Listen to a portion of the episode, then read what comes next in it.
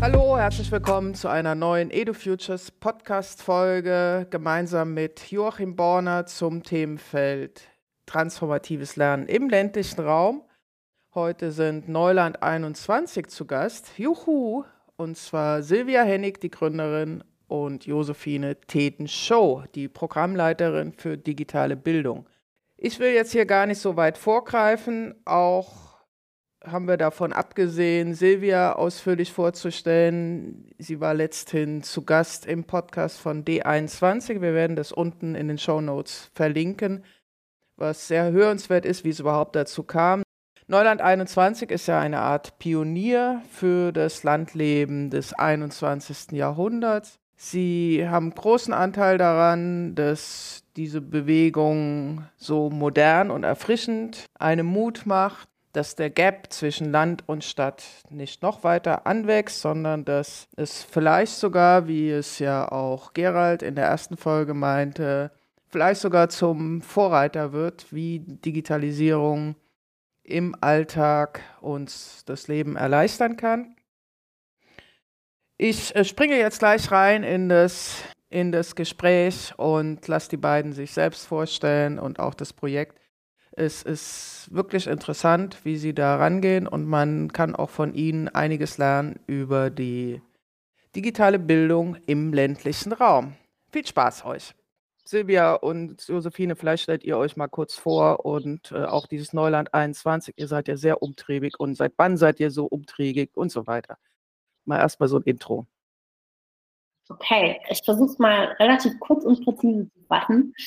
Also Neuland 21 ist ein Think and Do Tank, das sich mit dem Landleben im 21. Jahrhundert befasst. Uns interessiert vor allem, wie Digitalisierung helfen kann, Landleben ähm, ja, wieder attraktiver zu machen, Lebensqualität auf dem Land zu steigern. Und äh, wir interessieren uns halt für alle möglichen digital-sozialen Innovationen, die dabei helfen können. Und äh, was wir machen, ist halt vor allem Innovationsforschung, also zu schauen, was gibt es, ähm, was sind so Smart City-Technologien, die vielleicht auch auf dem Land funktionieren können oder wie muss man die vielleicht adaptieren, damit sie dort äh, einen Mehrwert bringen.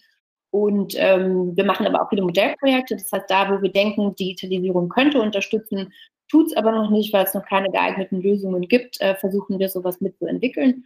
Und ähm, wenn ähm, wir gefragt werden oder es sich anbietet, versuchen wir eben auch ähm, ja, solche ländlichen Kommunen, also Städte, Gemeinden auch beraten zu unterstützen bei Digitalisierungsstrategien oder bei Digitalprojekten oder eben auch durch Bildungsangebote. Und äh, genau, da würde ich jetzt mal direkt an Josephine übergeben, die ist nämlich unsere Programmbereichsleiterin für digitale Bildung. Okay. Genau, äh, mein Name ist Josephine Tedenschow.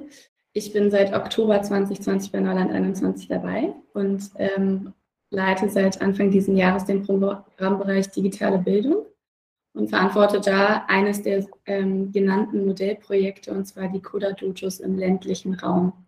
Darüber werden wir wahrscheinlich später noch ausführlicher sprechen. Oder Dotos sind Programmierwerkstätten, vielleicht so viel vorweg. Ähm, machen fangen wir gleich damit an, damit Joachim gleich mit ins Boot kommt. Coda Dojos, was, was ist das? Genau, also Coda Dojos sind ähm, Programmierwerkstätten für Kinder und Jugendliche, die außerschulisch stattfinden, meistens. Sie sind offen und kostenlos und äh, richten sich eben an Kinder und Jugendliche im Alter von 7 bis 17 Jahren. Und dort lernen sie spielerisch und projektorientiertes Programmieren. Genau, das ist also ein Open Source Framework, was äh, jeder nehmen kann und äh, mit dem jeder arbeiten kann. Genau. Wie bist du da dran gekommen? Bist du Informatikerin oder wie ist ich, dein Hintergrund? Ich bin so ein Misch, würde ich sagen, aus Informatikerin und ähm, ja, ich habe eigentlich Medien und Kommunikation studiert mhm. und habe eigentlich in der Vermarktung vorher gearbeitet und habe dort eben äh, so Produktmarketing gemacht und habe mich dann dafür entschlossen, im Informatikbereich eine Weiterbildung zu machen. Also ich bin keine akademisch ausgebildete Informatikerin, aber ich habe eben eine Weiterbildung gemacht und studiere gerade nebenberuflich noch Medieninformatik und äh, habe so Informatik Grundkenntnisse, würde ich mal sagen. Du rennst bei mir offene Türen ein. Also ich glaube auch, dass man heute nicht mehr einen äh, Abschluss braucht in Informatik, um äh, in dem Bereich arbeiten zu müssen. Ich springe jetzt ein bisschen, aber das, äh, ich orientiere mich mal so ein bisschen an meinen Fragestellungen und ähm, werde hin und her springen. Also ich werde nochmal zu Neuland 21. Seit wann gibt es euch? Und äh, ihr habt, was ich so mitkriege im Netz, ihr habt sehr viele Projekte. Könnt ihr mal so ein bisschen so diese Bandbreite, du hast ja eben schon ein bisschen was angeführt, Silvia, aber wie, ähm, ja, wie würdest du eure Bandbreite einstufen, die, die ihr ja. an Projekten lanciert? Ja, stimmt. Den Teil deiner Frage hatte ich nicht beantwortet. Also es gibt uns seit ungefähr 2017, 18, ähm, wir haben halt äh, ehrenamtlich angefangen, sind ja auch ein gemeinnütziger Verein und ähm, genau, und haben uns dann so über äh, freiberufliche Mitarbeit in Projekten und halt irgendwie das Einwerben von ähm, auch Fördermitteln für unsere Projektideen halt zu einem inzwischen hauptamtlichen Team von so ähm, 15, 16 Mitarbeitern äh, erweitert. Und mit der Größe können wir jetzt halt auch mehr Projekte machen. Ähm, und wir haben halt, äh, ja, also ich sag mal, so ein bisschen einen Ausschnitt aus unseren aktuellen Projekten. Wir beschäftigen uns tatsächlich auch gerade mit ähm, so Fragen rund um äh, auch Klimaschutz, ähm, Umwelt äh, im ländlichen Raum ist klar, dass natürlich diese ganzen äh, Wenden, die wir schaffen wollen, Energiewende, Agrarwende, Verkehrswende, das geht alles nicht ohne den ländlichen Raum. Und da haben wir zum Beispiel bei uns vor Ort im Fläming in Brandenburg äh, die Klimawerkstatt gestartet. Das ist auch so ein äh, Projekt, das von Heimat 2.0 gefördert wird. Und da sind wir zum Beispiel äh, dabei, mit den Aktiven vor Ort halt zum einen eine Klimaschutzagenda für die Gemeinde so richtig zu entwickeln. Die haben noch keine. Und wir bauen Klimadaten-Dashboard. Das heißt, wir wollen gucken, wie ist eigentlich äh, Klima, Umwelt, Naturschutz vor Ort aufgestellt, wollen das alles auch ein bisschen, also die Informationslage dazu vor Ort äh, verbessern, auf solide Daten stellen und dann eben auch gucken, ähm, wie, wie kommen wir mit der Anwendung und mit dem Austausch mit den Leuten vor Ort jetzt bei dem Thema vor Ort auch weiter. Das ist so ein Projekt, wo ich sag mal, wir diese digitalen Mittel nutzen, um eine Informationslage herzustellen und vielleicht auch ja, Impact zu messen, wenn wir ihn dann erzeugen können in der Zeit. Und ähm, das sind natürlich, also das Dashboard, das da zum Beispiel in diesem Projekt entstehen soll, das soll eben auch eins sein, das dann später als Open Source Anwendung auch für andere Kommunen zur Verfügung gestellt wird, ähm, auch für andere regionale Akteure, also müssen nicht immer öffentliche sein, die sowas bei sich einführen. Ähm, genau, das ist so ein Bereich aus dem Klimaschutz, was uns gerade wirklich sehr interessiert. Und ähm, wir machen aber auch wirklich alle Dinge, die halt, ich sag mal, Städte und Gemeinden vor Ort in der Regel interessieren. Ne? Also so digital gestützte Mobilität. Wie können beispielsweise digitale Plattformen oder Ride-Pooling vor Ort wirklich helfen, ähm, das Verkehrsangebot zu verbessern? Ähm, wie führt man so ein Ride-Pooling-Angebot bei sich vor Ort ein, ähm, wenn man halt im ländlichen Raum sitzt und nicht in der Innenstadt von der Metropole?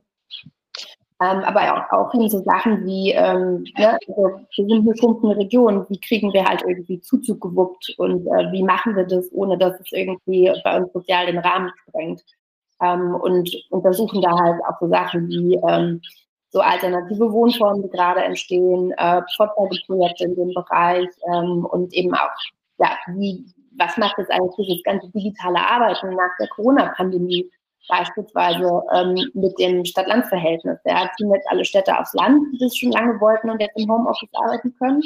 Was macht es mit den ländlichen Kommunen? Wie sieht es da vor Ort aus? Ähm, das sind so Fragen, die uns halt auch, äh, ich sag mal, aus Forschungssicht umtreiben. Und ähm, ja, also das ist jetzt so ein wilder Ritt durch so einige Projekte. Wir sind halt auch insgesamt, also auch die Themen Nahversorgung interessieren uns, Zivilgesellschaft und Ehrenamt. Da kann ähm, Digitalisierung natürlich auch echt viel helfen, Vereinsarbeit einfacher zu machen, vor allem wenn man weite Wege überbrücken muss auf dem Land ähm, oder eben auch professionalisieren, besser Nachwuchs zu gewinnen. Und ähm, ja, also das sind so Bereiche, ähm, Energie ist was, was wir uns angucken, auch im Kontext Klimaschutz und, ähm, und eben auch Verwaltungsdigitalisierung, Beteiligung, Open Data. Also ja, es ist sehr breit. Also alles, was sozusagen die moderne ländliche Gemeinde interessieren könnte, interessiert uns auch. Und da oh ja. wie, wie kriegt ihr dieses, die, diesen Spagat hin zwischen euren digital, digitalen Instrumenten, die ihr anbietet? Das war jetzt eben so ein, so ein Katalog von Schwärmerei, oh, was wir alles in dem machen, und die, den analogen Kulturen, in denen die Leute erleben. Mhm. Wie macht er das? Also wir, die Modellprojekte, in denen wir diese, ähm, diese digitalen Anwendungen entwickeln, die sind alle kollaborativ und partizipativ geplant. Das heißt also, wir suchen uns immer, ähm, wenn wir eine Idee haben, manchmal kriegen wir die Ideen auch erst von den Kommunen. Also es ist unterschiedlich, manchmal gehen wir auf die zu, manchmal kommen die auf uns zu, ähm, mit einem bestimmten Bereich, wo sie was machen wollen. Ähm, und dann schauen wir, okay, welche Akteure haben wir vor Ort, die bei dem Thema unbedingt eingebunden sein müssen ähm, holen die halt wirklich zusammen ähm, und dann schauen wir halt, dass wir beispielsweise ähm, ein zweites Heimat 2.0 Projekt, das wir in Herzberg machen, im Süden von Brandenburg. Da entwickeln wir halt eine Vereinsplattform, die mit der Gemeinde-App ähm, verbunden werden soll, um eben diese Digitalisierungsprozesse dort im Ehrenamt zu unterstützen.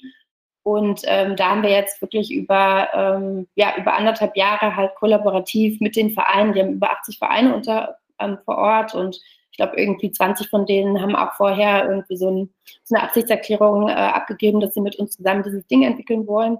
Und ähm, da haben wir halt in Workshops ähm, zusammen überlegt, wie kann so eine Vereinsplattform aussehen, was wollen die vor Ort präsentieren, ähm, wie wollen die sich äh, im Internet darstellen, beziehungsweise in dieser App, ähm, wofür brauchen die dieses Ding bei sich ähm, vereinsintern oder eben auch für die Öffentlichkeitsarbeit. Und äh, ja, und so haben wir dann wirklich, ähm, also schön agil nacheinander auch überlegt, okay, wie muss es aussehen, wie könnten Mockups aussehen, haben das ausgetestet, äh, jetzt wird es nochmal ein bisschen optimiert und ja, geht hoffentlich jetzt im Herbst spätestens an den Start dort vor Ort in Herzberg, auch wieder eine Open Source App. Also wir vertreiben diese Sachen auch nicht irgendwie öffentlich, ne? Das sind halt dann alles einfach Anwendungen, die öffentlich bereitgestellt ähm, werden. Ähm, wir machen natürlich so gut wir können Öffentlichkeitsarbeit dazu.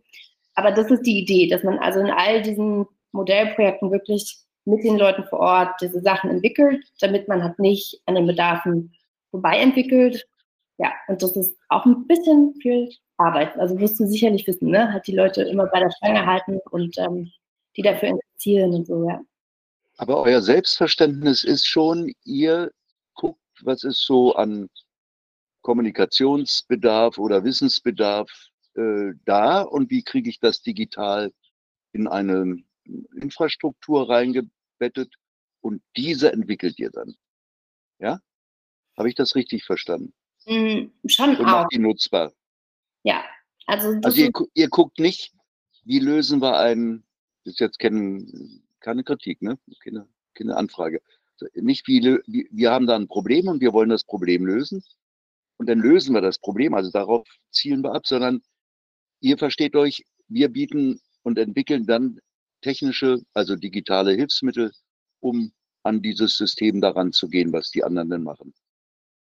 Also es sollte schon problemorientiert sein. Ne? Ähm, also in Herzberg, was ich gerade beschrieben habe, ähm, die haben halt da ihre, äh, ihre Gemeinde-App eingeführt und da war halt eine Adressliste für die Vereine drin. So. Und dann, naja, super, ähm, aber das hilft uns nicht. Ne? Wir müssen halt trotzdem noch unsere Veranstaltungen bewerben. Wie erreichen wir denn jetzt die Leute? Und ähm, oder, oder halt auch so einfach so Sachen wie die Selbsthilfegruppe Krebs, wo so das äh, Durchschnittsalter halt Mitte 80 ist, die halt sagen, okay, wir brauchen jetzt hier keine krasse äh, irgendwie Vereinsplattform, wo wir uns irgendwie digital austauschen, aber wir brauchen zumindest ein Kontaktformular und dass die Leute wissen, dass wir da sind, dass sie uns kommunizieren, also dass sie mit uns in Kontakt treten können. Und ähm, das ist so die, ähm, entschuldigt. Sorry. Ähm, und das ist dann da so ein bisschen der, ähm, der Hintergrund, also dass man halt wirklich guckt, welche Probleme haben die äh, vor Ort, die sie gelöst haben wollen mit digitalen Mitteln. Also es ist kein Selbstzweck, diese digitalen Infrastrukturen zu schaffen, sondern die sollen halt vor Ort äh, Vereinsarbeit erleichtern, die Leute entlasten und ja, also es geht nicht darum, irgendwelche digitalen Spielereien zu machen, sondern wirklich darum, da ähm, ja, erweiterte Infrastrukturen bereitzustellen, die dann auch ähm, den Leuten wirklich was bringen. Da habe ich mal eine Frage, äh, also kollaborative Kompetenz. Du hast jetzt gesagt, dass ihr Plattform schafft zum kollaborativen Arbeit, was ich super finde, wenn, wenn das klappt. Inwiefern bringen denn die Menschen vor Ort, und das ist jetzt keine Kritik an ländlichen, sondern das ist hier im, im urbanen Raum ja genau das Gleiche, Inwiefern bringen Sie da schon die Grundfertigkeiten mit? Also kollaborativ denken zu können, ist ja eine, eine Sharing-Kultur, die aus dem Internet eigentlich in, in, der Form kommt. Also dass man sich wirklich ergänzt und äh, gemeinsam auf ein gemeinsames Ziel hinarbeitet. ohne dass es in die Kooperation fällt, also dass man nicht wegkommt von dieser Arbeitsteilung und mehr wirklich sich wechselseitig ergänzt, äh, aufbaut aufeinander, äh, auf neue Ideen dadurch auch kommt. Äh, ich denke, das ist ja eine der fortgeschrittensten Kompetenzfelder in unserer jetzigen Gesellschaft. Inwiefern bringen die Leute das mit? Also wenn du sagst, die 80 Vereine, ähm, ist, wird es dann von euch mehr angeleitet, damit die das Gefühl haben, sie sind dabei, oder bringen sie sich tatsächlich inhaltlich mit, mit ein? Also die bringen sich auf jeden Fall inhaltlich mit ein. Ähm, wir sind echt nur so ein bisschen da, um diese, ich sag mal, digitalen Entwicklungsprozesse zu erleichtern. Ja, ähm, also hat so ein bisschen zu übersetzen, beispielsweise zwischen den Vereinsbedarfen und den kommunalen Bedarfen und dem Softwareentwickler, der halt dann diese Anwendung baut zum Beispiel. Ne? Ähm, also da begleiten wir die Workshops. Aber es ist halt dann so, dass die, äh, die Leute bringen halt ihre eigenen Probleme mit. Und das ist ja das Expertenwissen, das sie brauchen. Also, mhm. ähm, und kollaborativ Sachen auf die Beine stellen, machen die da seit Jahrzehnten. Ja, also von daher, ähm, das, das würde ich denen nicht unterstellen, dass sie das ähm, irgendwie nicht wüssten, wie das geht. Im Gegenteil, ja, im Zweifelsfall wissen sie das ähm, sehr gut und sehr genau und vor allem wissen sie auch, wie das bei ihnen vor Ort gut funktioniert. Das ist oft Wissen, das wir zum Beispiel nicht haben. Ne? Wenn wir in eine, in eine Gemeinde kommen, der, ähm, ja, wo wir vorher vielleicht keine Bezugspunkte hatten, weil da niemand herkommt oder ähm, wir da vorher noch nicht waren, dann müssen die uns auch erstmal erzählen, wie die Leute vor Ort drauf sind. Ja? Wann macht man am besten Veranstaltungen bei euch? Wo macht man die am besten? Ähm, wie spricht man die am besten an? Funktioniert das bei euch übers Amtsblatt? Habt ihr irgendwo ein schwarzes Brett? Oder ähm, wollt ihr halt irgendwie, oder habt ihr einen super aktiven Facebook-Kanal, über den ihr eure Bürger informiert? Und das sind alles so Sachen, die wir natürlich nicht wissen. Und das wissen die vor Ort aber ganz genau. Dafür haben wir diese Partner ähm, und äh, die sind vor Ort bestens vernetzt und haben auch schon ganz andere Sachen gewuppt. Ja, also die, die kommen ja nicht ähm, irgendwie aus dem Moostopf. Wie gesagt, war gar keine Kritik oder auch nur, ich glaube. Da kannst du auch nicht.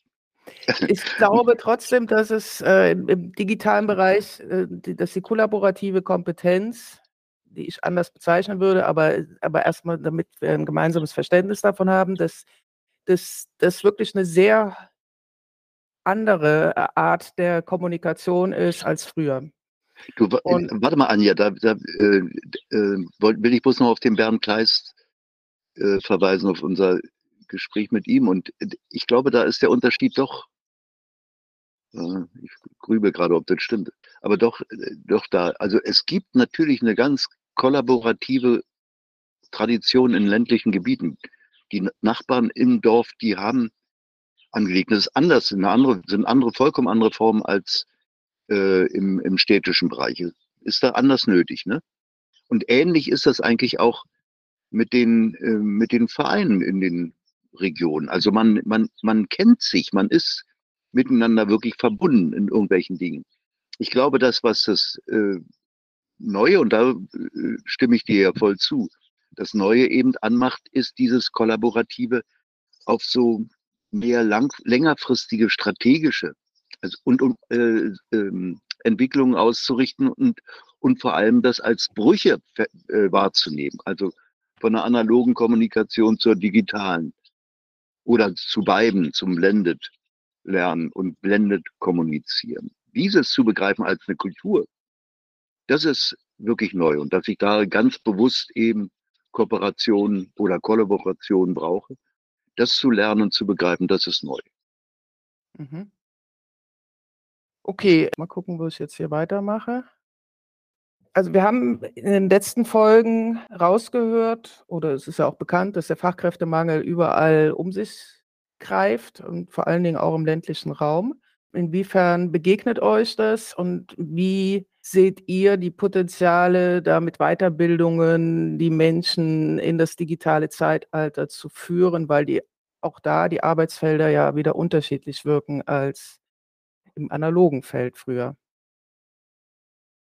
Also diese, also vielleicht um mal nochmal auf die Coder-Dojos zu sprechen zu kommen, da merken wir das so ziemlich, ähm, ja, ziemlich stark gibt einfach, das ist ja ein Format, das in vielen Städten halt auch angeboten wird, dort vor allem auch ehrenamtlich, also von Leuten, die irgendwie digital affin sind, ob das Studierende sind, ob das Leute sind, die in digitalen Berufen arbeiten oder einfach ähm, Spaß am Programmieren haben ähm, und sich halt dort ehrenamtlich einbringen, indem sie sowas halt äh, regelmäßig anbieten. Und in ländlichen Räumen gibt es solche Coda-Fotos äh, bisher so gut wie nicht. Wahrscheinlich zum einen, weil aber auch andere Formate. Ne? Es gibt ja noch 100 andere äh, Open-Source-Formate für Programmierwerkstätten, ob es jetzt Jugendhack ist oder sonst was. Ne? Also mhm. ja, ähm, viele Formate, es muss jetzt kein Coda-Dojo sein, aber insgesamt sind diese Angebote sehr rar gesät. Und ähm, das hat eben auch damit zu tun, dass es nicht so viel Engagement halt zum Beispiel im digitalen äh, Bereich gibt. Und Josephine kann ja gleich mal erzählen, also unser größtes Problem mit der Verstetigung dieser Angebote, also wir stoßen die ja oft ähm, halt hauptamtlich an. Josephine äh, macht halt äh, ja alle zwei Wochen in den verschiedenen Orten, in denen wir sind, ähm, diese Programmierwerkstatt und versucht halt dort ähm, halt Ehrenamtliche zu finden, Mentorinnen äh, oder Mentoren, die ähm, halt unterstützen können, die sowas vielleicht auch ehrenamtlich übernehmen können. Und das ist nicht ganz so einfach. Also Josephine, du kannst ja vielleicht mal ein bisschen erzählen, was wir da so bisher alles versucht haben und äh, wie einfach oder schwierig das war, wer da so in Frage kommt. Ja, Josephine. Ja, genau. Erzähl noch mal ein bisschen was zum Kodai Dojo, damit andere das vielleicht auch das, nachvollziehen das können, was schön, das so ja. ist. Wäre auch meine Frage. Wie das so stattfindet, so ein Workshop, wie das so ungefähr, wie man sich das vorstellen kann. Ja, gerne. Also das Koda Dojo ist eben außerschulisch bei uns. Es findet in, ähm, zum Beispiel im Familienzentrum statt oder in der Bibliothek oder im Jugendtreff. Und ähm, wir treffen uns alle zwei Wochen nachmittags für zwei Stunden und dann bringe ich eben technische Ausstattung mit und äh, programmiere mit den Kindern. Dadurch, dass es eine offene Programmierwerkstatt ist, gibt es kein Curriculum, was wir verfolgen, sondern jedes Kind kann immer wieder teilnehmen oder auch nicht. Also es können immer wieder neue Kinder dazukommen und die Kinder entscheiden quasi individuell auch nach ihrem Kenntnisstand, was sie machen möchten in den zwei Stunden. Und ich leite sie dann ein bisschen an oder helfe ihnen auch zwischendurch, aber es ist auch viel, dass sie selber einfach probieren und sich selber Materialien suchen, die sie dann machen. Du hast dann also so einen Satz was an. Sie, was sie da machen? Aha, was, was. Du hast einen Satz an, an iPads dann, mit denen du dann da hinkommst oder wie, wie funktioniert das schon allein technisch? Genau, ich habe einen Satz an Laptops, die ich mitbringe. Mhm. Ähm, wir haben, unser Projekt wird ja gerade finanziert von der Deutschen Stiftung für Engagement und Ehrenamt und dadurch hatten wir die Möglichkeit, dass wir technisch uns sehr gut ausstatten konnten. Und jetzt haben wir einen relativ großen Satz an Laptops. Teilweise äh, haben wir die auch an die Locations oder an die Familienzentren verliehen, dass die eben auch dort vor Ort sind, dass die auch weiter verliehen werden können an Kinder und Jugendliche und dass die die auch nutzen Super. können. Mhm. Und ich bringe aber immer noch welche dazu, mit, damit eben alle Kinder daran teilnehmen können. Also egal, ob sie einen Laptop besitzen oder nicht. Viele Kinder bringen auch ihren eigenen Laptop mit oder die haben dann irgendwie ein Tablet von zu Hause, was sie dann mitbringen und daran arbeiten. Aber genau, wir bringen eben die technische Ausstattung mit. Und, und jetzt nochmal meine Frage. Und was interessiert die Kinder und die Jugendlichen? Was machen die da mit dem Tablet? Genau.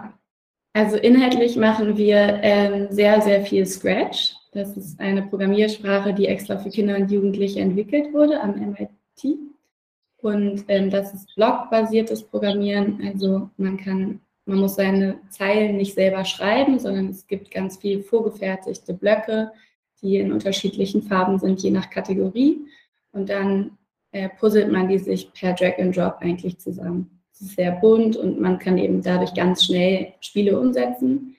Und äh, man hat eine Auswahl an Figuren und Avataren, die vorgegeben sind, die man nutzen kann. Man kann sich aber auch selber welche hochladen. Man kann sich auch selber welche malen. Man kann sich auch Hintergrundbilder malen oder auch welche vorgefertigt nutzen.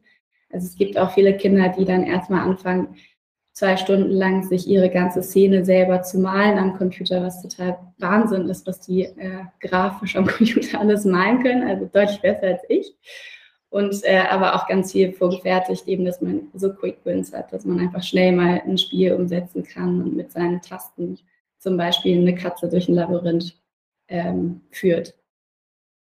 Genau das machen wir ganz viel. Und wenn die Kinder dann Lust haben, so ein bisschen mehr selber zu schreiben und ein bisschen technischer zu werden, dann machen wir auch HTML und CSS, womit sie sich eben eigene Landingpages oder Grußkarten oder was auch immer äh, programmieren können. Und wenn es dann noch technischer werden soll, dann machen wir auch Python, die Anfänge, App-Inventor und auch je nach Mentor oder Mentorin eben dann, was, was die für Skills mitbringt, die können wir dann natürlich auch umsetzen. Und äh, wie kann ich mir das vorstellen, dass ihr dann so einen äh, Katalog habt an unterschiedlichen Programmiersprachen, die ihr ähm, da überhaupt äh, anbieten könnt und äh, über die man dann auch online weiterlernen kann? Oder ähm, verweist ihr dann irgendwie auf andere Seiten? Also Codadojo ist dann quasi so, ein, so, ein, äh, so eine Holding, so ein Holding-Begriff, unter dem dann verschiedene Coding-Sprachen gelernt werden können. Falsch. Äh, ja, so ungefähr. Also die Coda Dojo Foundation ist quasi die Holding. Also da, die bieten ähm, einfach eine Plattform, wo man sich als Coda Dojo listen kann, wo man so Workshops machen kann, wo auch neue Projekte vorgestellt werden. Das ist einfach so eine Art Community, die halt weltweit besteht. Also die Coda Dojo Foundation kommt aus Irland. Ähm, und es gibt weltweit Coda Dojos, mit denen man sich eben vernetzen kann und dann austauschen kann.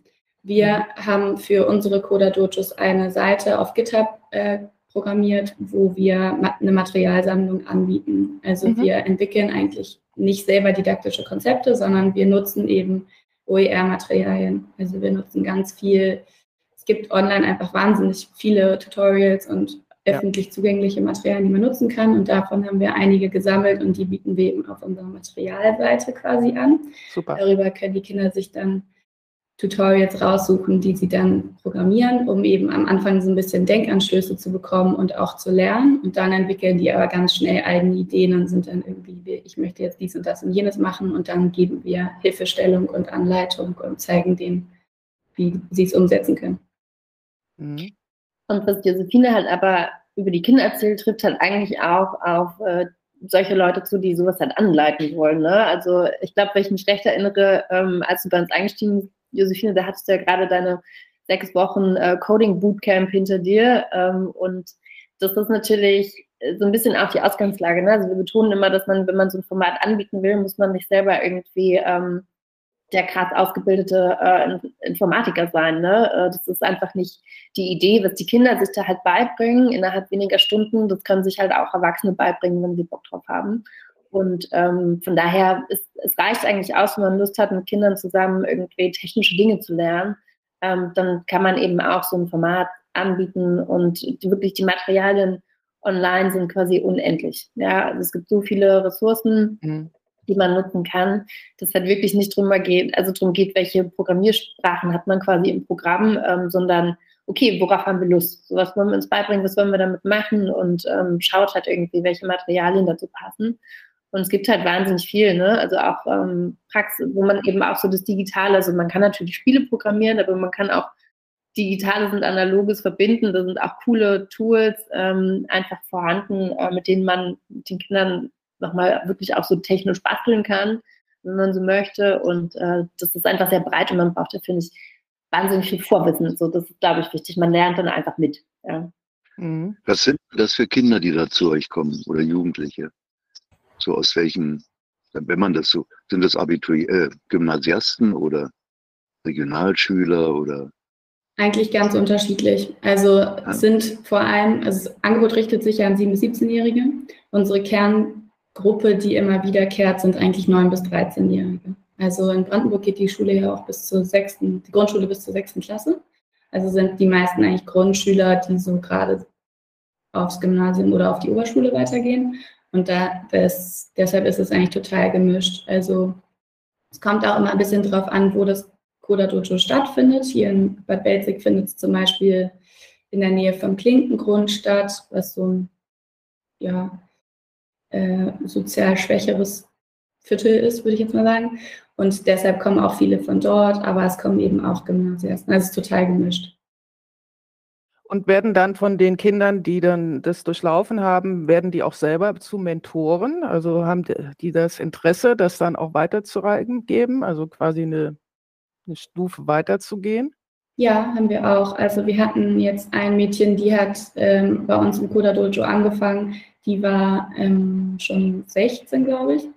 Und die hat angefangen mit uns zusammen die ersten Veranstaltungen äh, hat sie als Teilnehmerin teilgenommen und dann mussten wir letztes Jahr im Lockdown leider auf digital umsteigen, weil das Familienzentrum eben geschlossen wurde.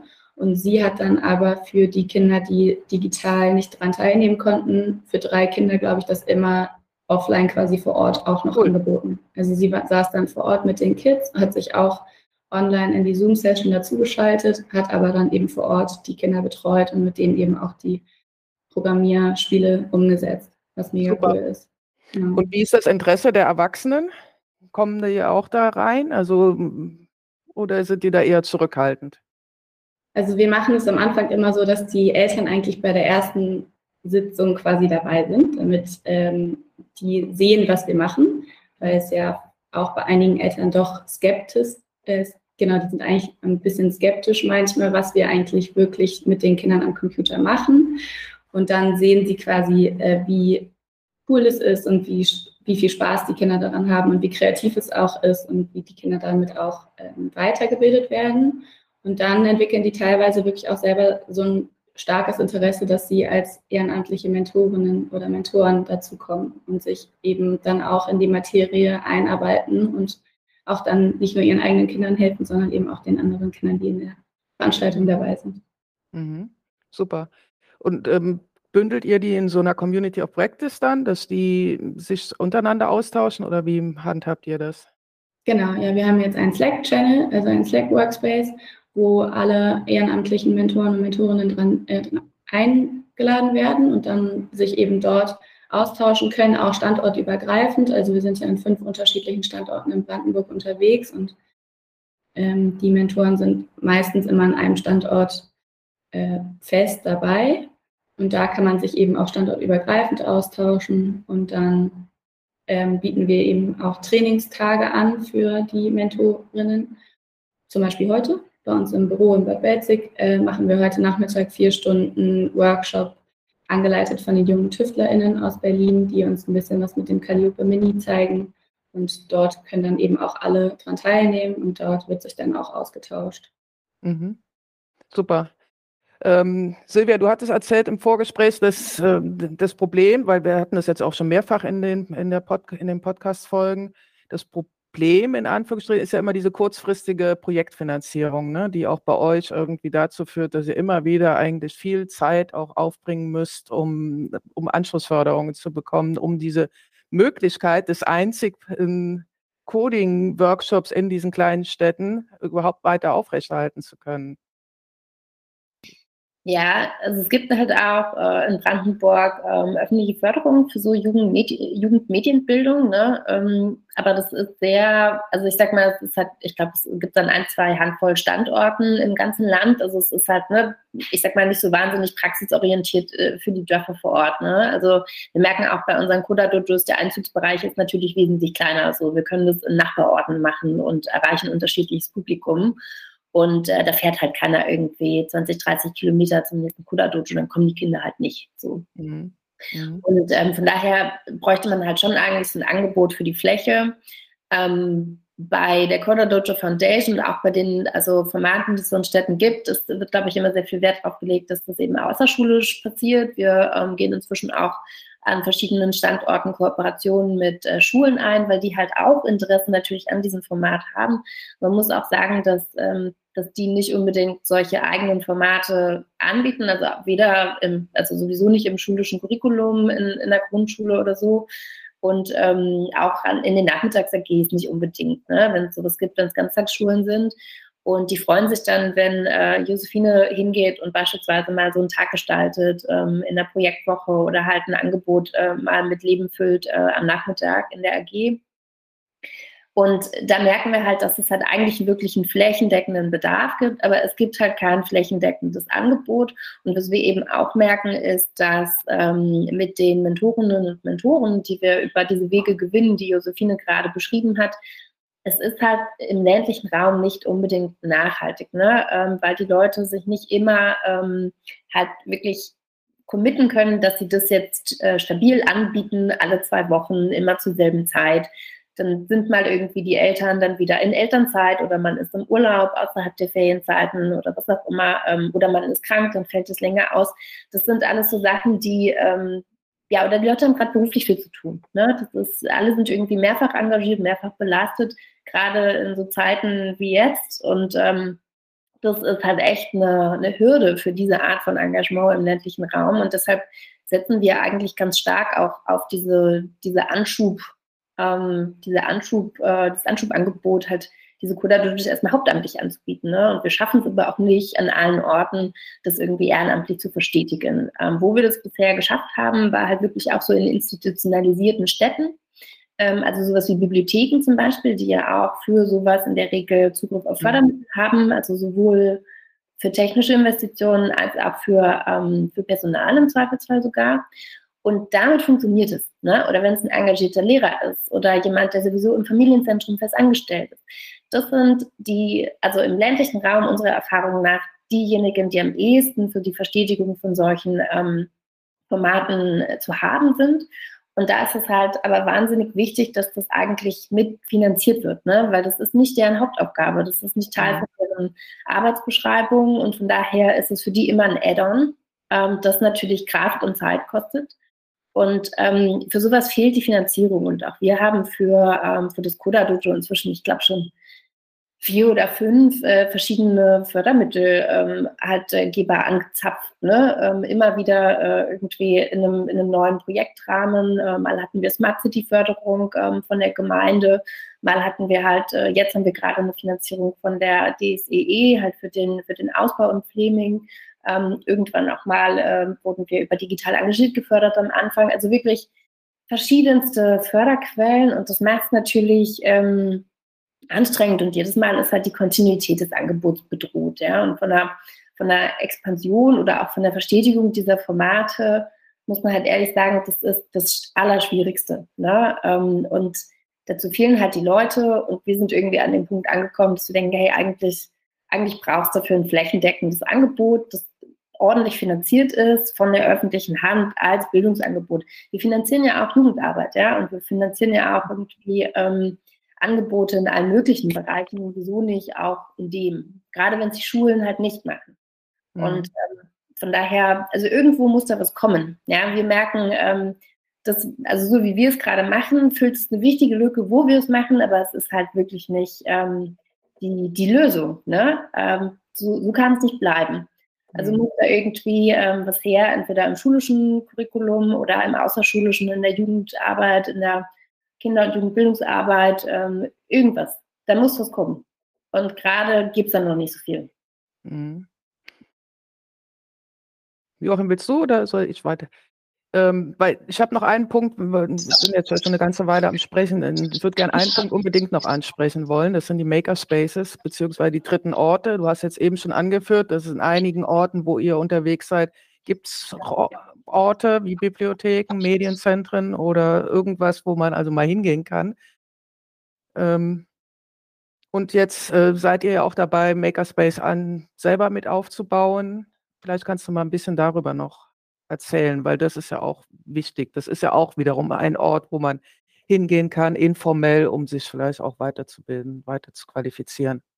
Ja, Josephine kann ja vielleicht erzählen, wir haben jetzt ein, ähm, eine Projektförderung für einen MINT-Cluster beantragt, auch im, im Flaming. Und da ist eben so ein, der Aufbau von so einem Makerspace äh, Teil des Projekts. Aber äh, ja, da kann Josephine, glaube ich, mhm. mehr erzählen. Genau, also wir haben ähm, beim BMBF eben eine Projektförderung für das MINT-Cluster eingereicht, gemeinsam mit der Hochschulpräsenzstelle in Luckenwalde und der Stadt Bad Belzig als Verbund. Und in Bad Belzig wurde jetzt ein ehemaliges Schulgebäude aufwendig saniert und ist jetzt richtig schick geworden.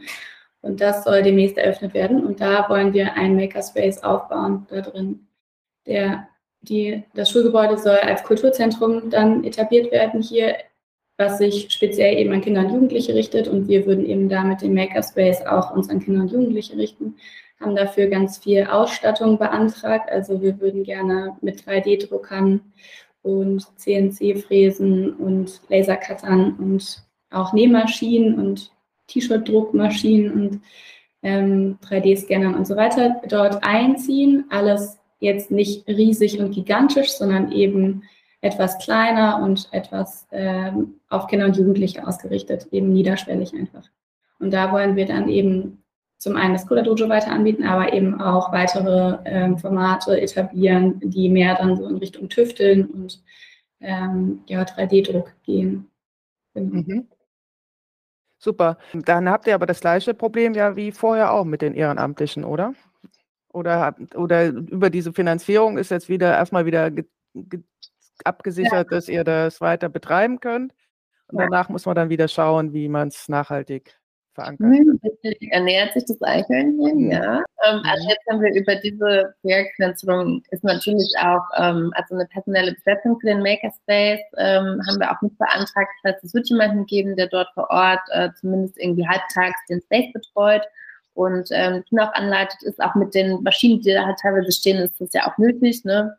Ähm, und von daher, also das ist ja, die nächsten drei Jahre jetzt sozusagen erstmal gesichert. Aber danach, also ne, typischerweise sind das halt aber auch Stellen, die halt eigentlich ähm, von den Gemeinden auch finanziert werden müssen, ne? Oder an den Träger der Jugendarbeit halt äh, eigentlich abgegeben werden müssen. Die Gemeinden haben damit natürlich genau dasselbe Problem wie mit allen anderen Angeboten. Ne? Geld.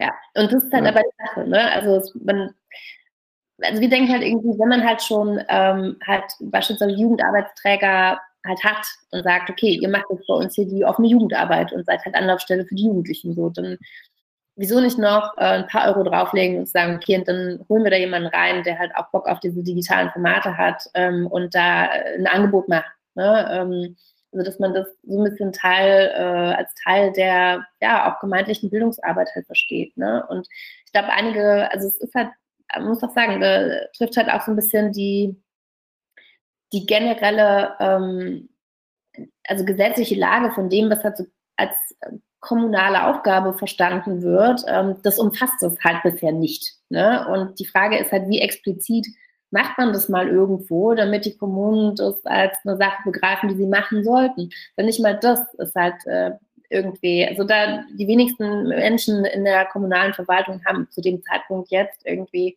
ein Gefühl dafür, dass ihnen dieses Angebot überhaupt fehlt. So. Ne? Und das mhm. vielleicht macht soll. So, das ist genau das ist so. Ja. Das geht auch quer in die, in die zivilgesellschaftlichen Gruppen rein. Ne? Genau, ja. Das muss man halt auch sagen. Also es braucht schon, ähm, das ist schon irgendwie Spezialwissen. Ne? Also wir sehen, dass wir ein sehr breites Interesse von den äh, Kindern und Jugendlichen haben. Also für die ist es halt nicht so weit weg wie für viele Erwachsene. Ähm, ja. Und äh, aber halt irgendwie das, also ja, unserer Generation, eurer Generation irgendwie zu vermitteln, dass das ein wichtige Bildungsinhalte sind im Jahr 2022 und man sowas eigentlich anbieten müsste oder die eigenen Kinder vielleicht zu sowas irgendwie mal mitnimmt, das äh, ist noch nicht unbedingt ähm, ja, Allgemeinwissen oder irgendwie auch nicht mal, ich sag mal sowas wie Common Sense. Ja, das ist nicht so. Ähm, und da sind wir eher noch so in der Stufe vom ähm, von, von der Bewusstseinsbildung, dass wir das irgendwie machen sollten. Ja, und das versuchen wir halt auch. Ja. Ich könnte mir vorstellen, dass wir, dass wir dem nächsten, nächsten Podcast zusammen machen und dann darüber mal nachdenken, wie wir denn konzeptionell strukturell diese Sachen nennen. Ist ja nicht eine Frage des guten oder schlechten Willens der Kommunalvertreter, sondern das ist ja wirklich eine, da haben wir, haben wir Spielregelprobleme. Ähm, die, die immer noch sehr traditionell in den Dörfern oder in den kleinen so ausgeprägt Das wiederum sind. ist keine Frage von Land und Stadt, äh, Stadt und Land. Das hast ja, du überall. Das also das, äh, genau die Diskussion führe ich ja nun irgendwie in allen Vorträgen, wo ich irgendwie hinkomme, ja, dass äh, manche ja immer noch denken, dass das irgendwie ein optionales Geschäft sei und dass man überhaupt darüber erstmal nachdenken sollte, ob Digitalisierung, ob das überhaupt so sinnvoll ist. Und also wir haben ja da ganz grundlegende Probleme und gerade in unserer, in unserer Generation, in eurer glaube ich schon, dass die offener ist. Also je, je jünger die Generation ist.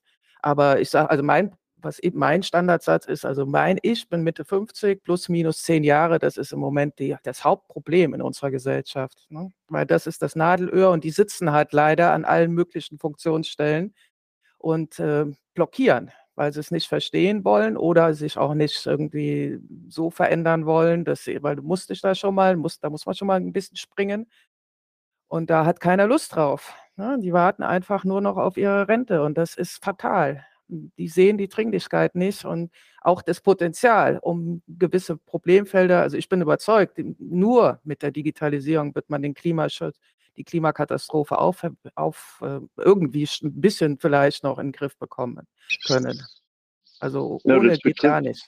Ja, und es betrifft doch eben nicht bloß äh, digitale Fragestellungen, sondern ganz, ja, ganz viele Umbruchprozesse, die nicht wahrgenommen werden wollen. Ne? Mhm. Ja. Mhm. mhm. Nun gut, ähm, ich würde sagen, wir haben jetzt ja fast schon eine Stunde hier gesprochen. Wir machen jetzt hier einfach mal einen Punkt. Ich äh, finde es sehr wirklich inspirierend, was ihr macht. Äh, ich habe auch den Eindruck, dass ihr versucht, da eine Kontinuität reinzubringen, trotz dieser fragmentierten Förderlandschaft. Das ist toll, also dass ihr das so hinbekommt. Und äh, ich kann mir gut vorstellen, wie anstrengend es ist, in, diesem, in dieser ganzen Förderlogik immer sich da in die unterschiedlichen reinzudenken. Aber äh, Chapeau und ich wünsche euch ganz viel Erfolg weiterhin, viel Glück und äh, beste Gesundheit in diesen Zeiten. Macht's gut. Also, Spanisch sagt man ja immer nos vemos, ne? Wir sehen uns ja noch bald. Yeah. Genau, wir sehen uns irgendwann. Macht's gut. Ciao. Euch schönen Dank. Macht's gut. Tschüss. So, ihr habt gehört, Neuland 21 bohrt auch ganz dicke Bretter. Aber sie sind noch jung und haben noch Energie und steter Tropfen höhlt den Stein. Das nehmen wir mit. Sie sind sehr engagiert und versuchen den Jugendlichen, den Kindern ein Angebot zu unterbreiten, wie sie in die digitale Welt einsteigen können, wenigstens mal Grundlagen lernen, das Denken lernen, Programmieren lernen, damit äh, rumzuspielen und äh, sich selbst Sachen zu, aufzubauen und neu zu denken. Sie entwickeln über die verschiedenen Fördertöpfe unterschiedliche Angebote, die aber alle in Richtung Zukunft ausgerichtet sind, von den dritten Orten, den Makerspaces angefangen, über diese Coder Dojos, die Klimawerkstatt, alles habe ich mir notiert. Sie äh, helfen dabei, die kollaborative Kompetenz auch für den digitalen Raum erfahrbar zu machen. Das ist ein Punkt, den ich mir noch notiert habe. Darüber denke ich noch nach. Wodurch unterscheidet sich die kollaborative Kompetenz im Analogen von der des Digitalen? Davon bin ich überzeugt, dass da einen Unterschied gibt, und zwar einen radikalen. Ähm, den kann ich vielleicht irgendwann bald mal richtig äh, auf den Punkt bringen. Ja, und dann haben Sie berichtet von den vielfältigen Gaps der Generation, also diese Dringlichkeit, das war ja das, was wir jetzt äh, eben zum Schluss hörten. Das äh, wird in den älteren Generationen leider noch nicht so gesehen und eher so als Spielerei abgetan. Das ist erstaunlich. Und uns geht da wirklich sehr viel Potenzial zu ver verloren, um äh, transformativ zu wirken. Gleichwohl, alles in allem sehr positiv, sehr hoffnungsvoll, würde ich sagen, was Neuland 21 da praktiziert. Ich werde euch unten einige Shownotes noch reinlegen. Da könnt ihr weiterschauen, was die so machen und treiben. Und vielleicht besucht ihr sie ja mal in dem einen oder anderen Ort oder ladet sie ein, vielleicht mit euch gemeinsam was zu entwickeln. In diesem Sinne soll es das für heute gewesen sein. Macht's gut, auch euch bestmögliche Gesundheit. Bis demnächst. Bye bye.